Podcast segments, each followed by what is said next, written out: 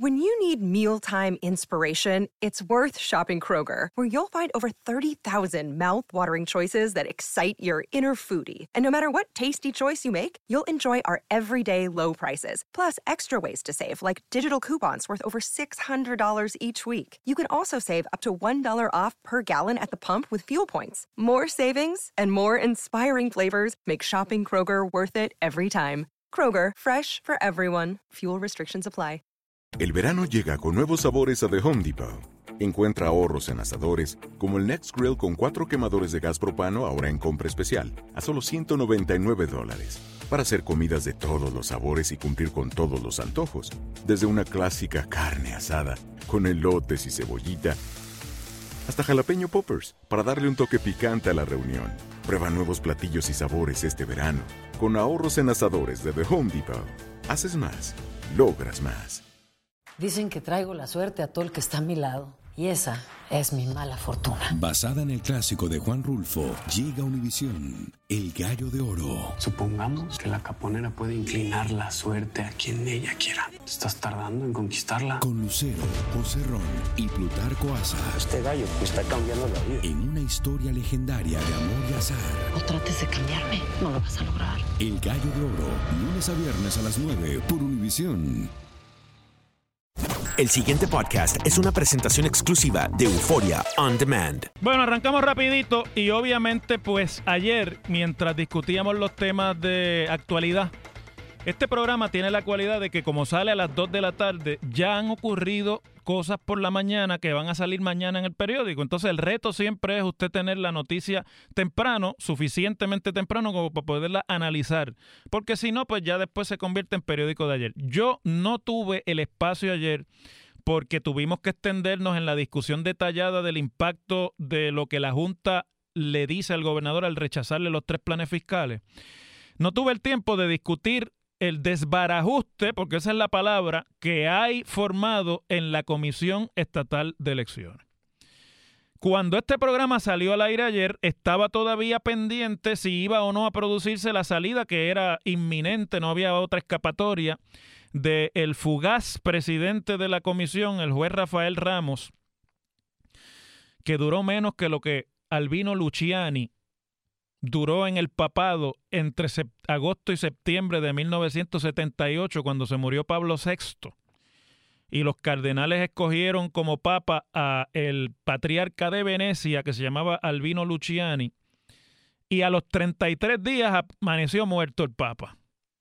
Y de ahí entonces un nuevo cónclave ese año y la elección del longevo y eh, duradero Papa Juan Pablo II, del cual casi todo el mundo tiene una memoria. Este otro Papa, por haber estado un mes en el papado, pues pasó un poco a la historia simplemente por el recuerdo de su sonrisa. Rafael Ramos duró como 15 días. Así que duró menos que los 33 días de Juan Pablo I en aquel año. Y yo pensé, una vez se produjo esa noticia ayer, que ya eso hoy pues iba a ser un refrito porque toda la mañana se iba a estar analizando el por qué. Y yo además soy muy reacio a estar analizando sobre la salida de funcionarios que ya se fueron y que pues son agua pasada en la larga lista de funcionarios que ocupan hoy día algunas cabeceras de agencias e instituciones gubernamentales. Pero no fue así porque esta mañana y desde ayer por la tarde sacó el lanzallamas Tomás Rivera Chats, presidente del Senado y vicepresidente del Partido Nuevo Progresista. Y ha venido aquí a WKQ llamó a Rubén Sánchez por la mañana y le bajó los santos a todo el mundo. Tomás está muy molesto porque hace unas semanas destituyeron o hicieron renunciar de la vicepresidencia de la comisión a María Milagros Lolin Santiago que era, además de una funcionaria conocida y de mucho eh, arraigo dentro de la estructura electoral del PNP dentro de la comisión, era la figura de confianza de Tomás Rivera Chats, que no debemos olvidar que fue comisionado electoral del Partido Nuevo y que conoce muy bien esa estructura y, es una estructura que siempre le ha respondido a él. Es como la finca de Tomás Rivera Chats dentro del PNP. A raíz de lo cual, él le adscribió la responsabilidad de lo que le había pasado a Lolin a la comisionada del PNP en la, eh, en la CEE, Norma Burgos, la ex senadora que desde que estaba en el Senado con él de presidente no tenía buenas relaciones con Tomás. Y salió a dispararle a la yugular. Sacó a relucir las ausencias injustificadas del hijo de Norma Burgos que ocupa allí la dirección de una oficina de gran delicadeza y de mucha importancia. Y de ahí en adelante comenzó la guerra sucia que se ha dado en los pasados días hasta que finalmente Tomás sacó ya el lanzallamas y decidió prender en fuego al Partido Nuevo Progresista. Prenderlo en fuego quiere decir que le tumbó la cabeza, pero de cuajo, como dicen allá en el campo, al recién nombrado presidente de la comisión, a quien han expuesto en los medios de comunicación a través de la filtración de unas conversaciones de WhatsApp mientras él era juez, presidente de la Junta en eh, Moca durante las elecciones, que estaba lambiendo ojo básicamente y acomodándose con la estructura política del PNP, de la cual parece que es bastante participante y ahí han salpicado a medio mundo, al secretario de la gobernación, a un tal RR, que vaya usted a saber quién es. Eh, a, eh, esta mañana inclusive se habla y dice Tomás que está mencionada e implicada Norma Burgo y le retira la confianza a todos. Pero usted dirá, bueno, pero ¿y eso de que le retira la confianza? Lo que pasa es que una impugnación como la que Tomás Rivera Chats ha presentado en la opinión pública sobre funcionarios de tan alto rango en la estructura política del Partido Nuevo es un problema grave para el presidente del partido, para el gobernador y para el liderato. Eso es el equivalente a una rebelión, a una escaramuza armada dentro de una jurisdicción. Es como si en Maricao apareciera hoy una guerrilla y empezara a pelear la independencia de Puerto Rico eh, para que Maricao sea territorio libre y soberano. Una cosa como esa. Entonces aquí el compás de espera es ver cuál va a ser la reacción del presidente del partido, porque toda esta escaramuza a quien realmente debilita y de quien además hace que se, se, tenga que desviar la atención de los asuntos primordiales del gobierno del país es al gobernador. Tomás le ha pedido la renuncia a Norma Burgos y yo creo que a Norma Burgos no le va a quedar otra que renunciar. Porque ya Tomás decidió tumbarle la cabeza. Y va a hacer lo que tenga que hacer para tumbarle la cabeza a Norma Burgos. Y Tomás Rivera Chats, cuando amenaza con algo, usted podrá tener diferencias en cuanto a su estilo, en cuanto al contenido de su mensaje político, pero nadie puede ser ciego y negar que es un político metódico, que es un político que tiene una habilidad para tener la suficiente paciencia de callar cuando cree que es necesario callar y dar el golpe y brincarle a la yugular cuando sabe que ya no tiene escapatoria la presa. Y Norma Burgos, aquí es la presa, a la que él responsabiliza por lo que le ha pasado a sus protegidas y a su estructura dentro de la Comisión Estatal de Elecciones. No me voy a extender en el asunto de la intrínculis política porque se debe haber discutido ya ampliamente en programas anteriores a este. Pero sí les voy a decir una cosa, que yo creo que es lo que este programa en términos de la discusión puede aportar al, eh, al esclarecimiento de los asuntos políticos y públicos en Puerto Rico. La pelea entre Tomás Rivera Chats y Norma Burgos y el embarre del juez presidente saliente como un alcahuete político mientras ejercía funciones de juez para decidir controversias electorales en el día de la elección. Es un retrato de cuerpo completo de la corrupción institucional que desgraciadamente se vive en la Comisión Estatal de Elecciones. Y es además, me parece a mí, que una prueba fehaciente de que desgraciadamente el busconeo político partidista y la trampa que se da en todas las colectividades allí representadas políticamente representadas, pero de la que eh, tenemos una oportunidad de mirar públicamente está en el PNP. Lo que tiene eso de nefasto, resuélvase como se resuelva lo de Norma, regrese Lolin o la hagan ahora presidenta de la comisión, porque esa es la aspiración aquí o no regrese o continúe la escaramuza y traigan a otro y a ese otro también lo desvistan y le saquen hasta el cuero frente a la opinión pública, lo que eso trae a la, a la, a la discusión pública que le quiero plantear yo al país esta tarde es la confiabilidad y la confianza que pueda o no tener el electorado y el pueblo de Puerto Rico en los procesos dentro de la Comisión Estatal de Elecciones. Lo que ha trascendido después de este embarre es que no se puede confiar ni en a veces los jueces que tienen que, decidir las controversias que surgen sobre la participación o la capacidad o la o la o, la, o inclusive la adjudicación de papeletas y votos el día de las elecciones. Eso es un problema grave para cualquier sociedad que utilice el, el voto el sufragio como herramienta para escoger a su liderato. En los países en los que eso pasa, no tiene después legitimidad el gobierno ni el partido que gane las elecciones, ya no por la falta de capacidad, sino porque inclusive se puede poner en, en duda si el resultado de la elección es limpio y es transparente. Y eso me trae a la lucha que tuve que dar como senador para que se lograse la aprobación e implementación del escrutinio electrónico en las elecciones por los que estaban acostumbrados a robar votos en los escrutinios y no les gustaba la idea. Esos son los que se oponían. Porque con las máquinas es más difícil robar aunque a usted le digan lo contrario. Es mucho más difícil robar con las máquinas que con las malas mañas de los escrutinios que se han dado en Puerto Rico a lo largo del tiempo.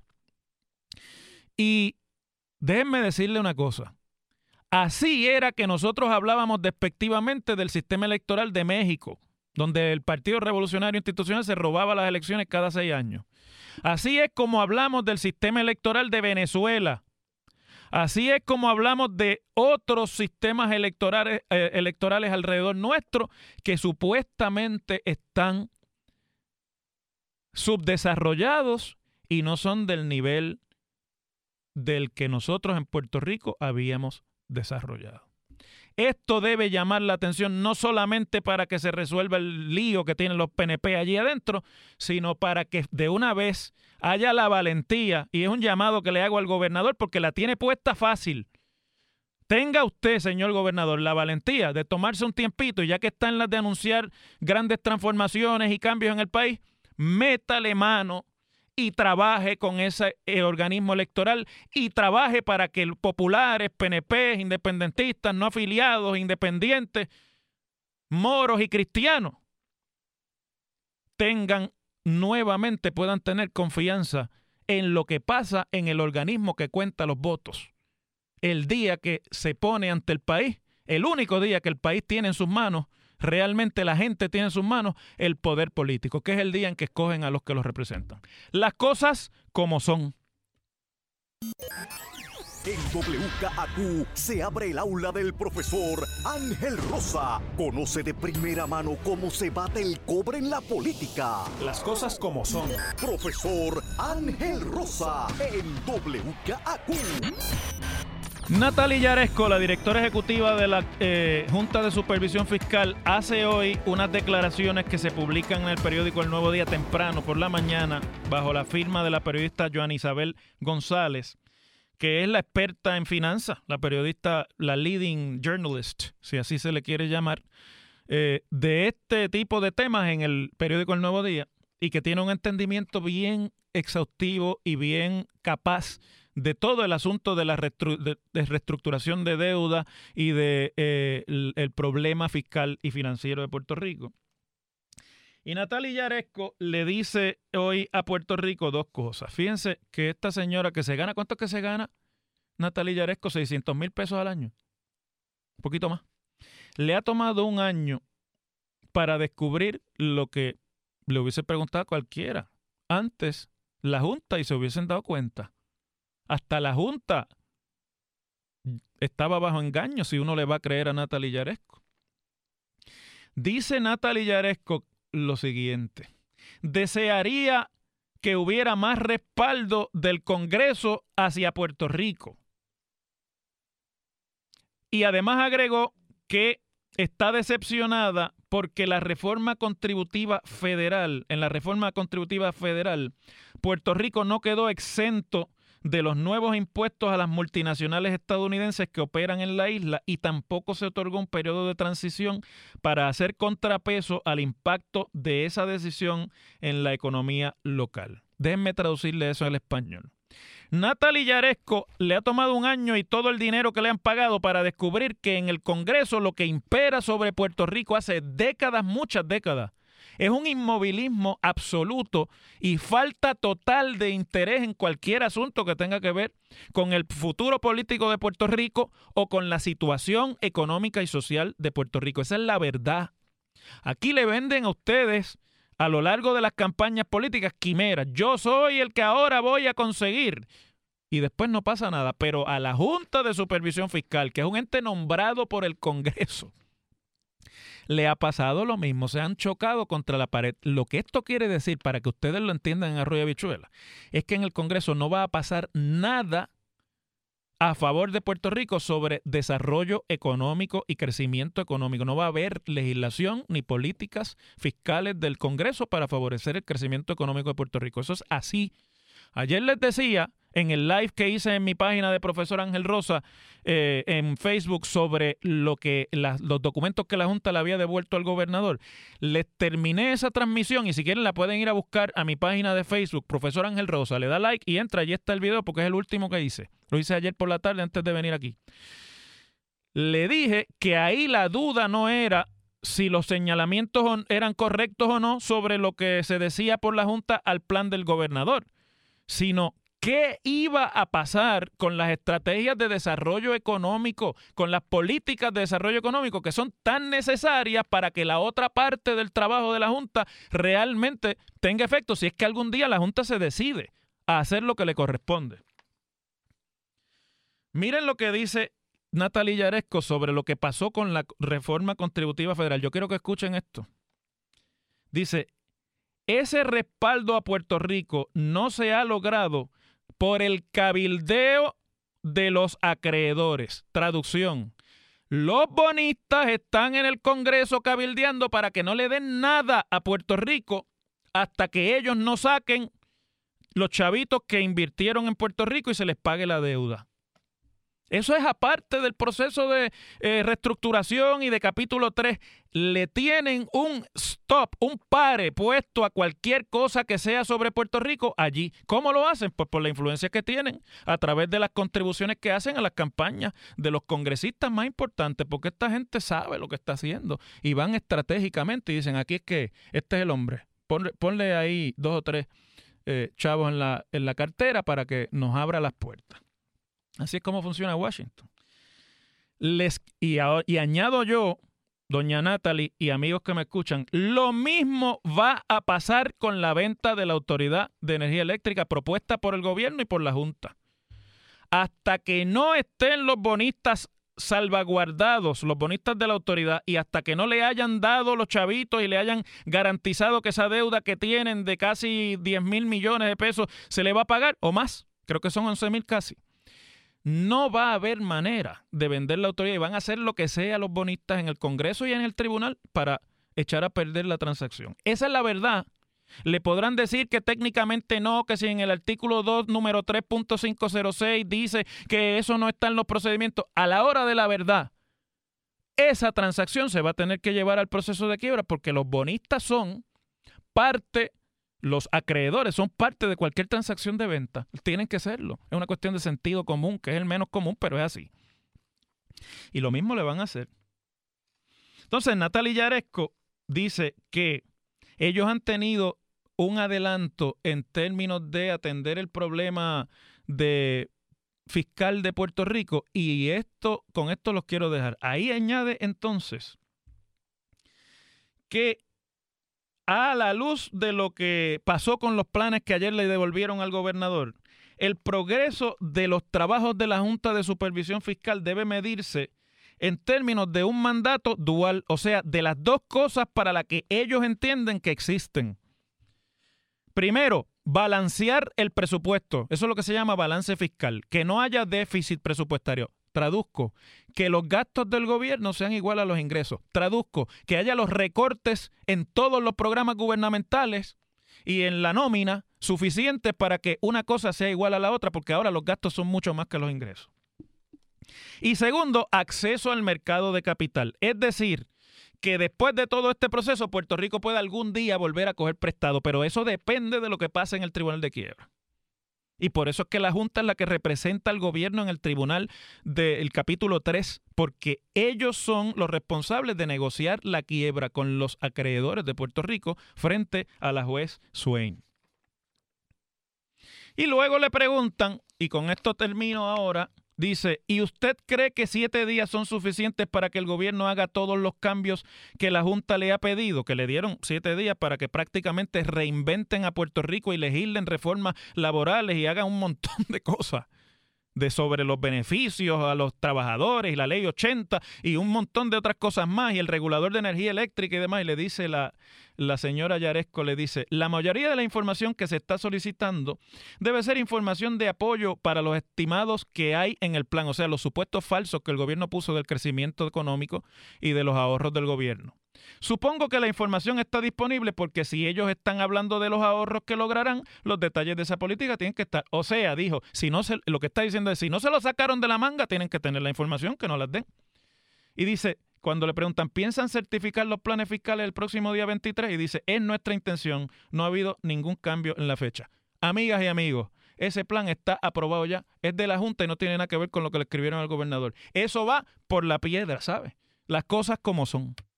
El pasado podcast fue una presentación exclusiva de Euphoria On Demand. Para escuchar otros episodios de este y otros podcasts, visítanos en euphoriaondemand.com. Hola, buenos días, mi pana. Buenos días, bienvenido a Sherwin Williams. ¡Ey! ¿Qué onda, compadre? ¿Qué onda? Ya tengo lista la pintura que ordenaste en el ProPlus app. Con más de 6.000 representantes en nuestras tiendas listos para atenderte en tu idioma y beneficios para contratistas que encontrarás en aliadopro.com. En Sherwin Williams somos el aliado del PRO. Esto solo es el principio. Porque lo mejor, Esto no se va a quedar. Lo más impactante, ¿Por qué? Soy tu padre. Esta mujer me robó. Por favor, abre tus ojos. está por venir en ¿Entendiste? Tu vida es mi vida. De lunes a viernes a las 8 por Univisión. Y eso sí que amerita un brindis, ¿no crees?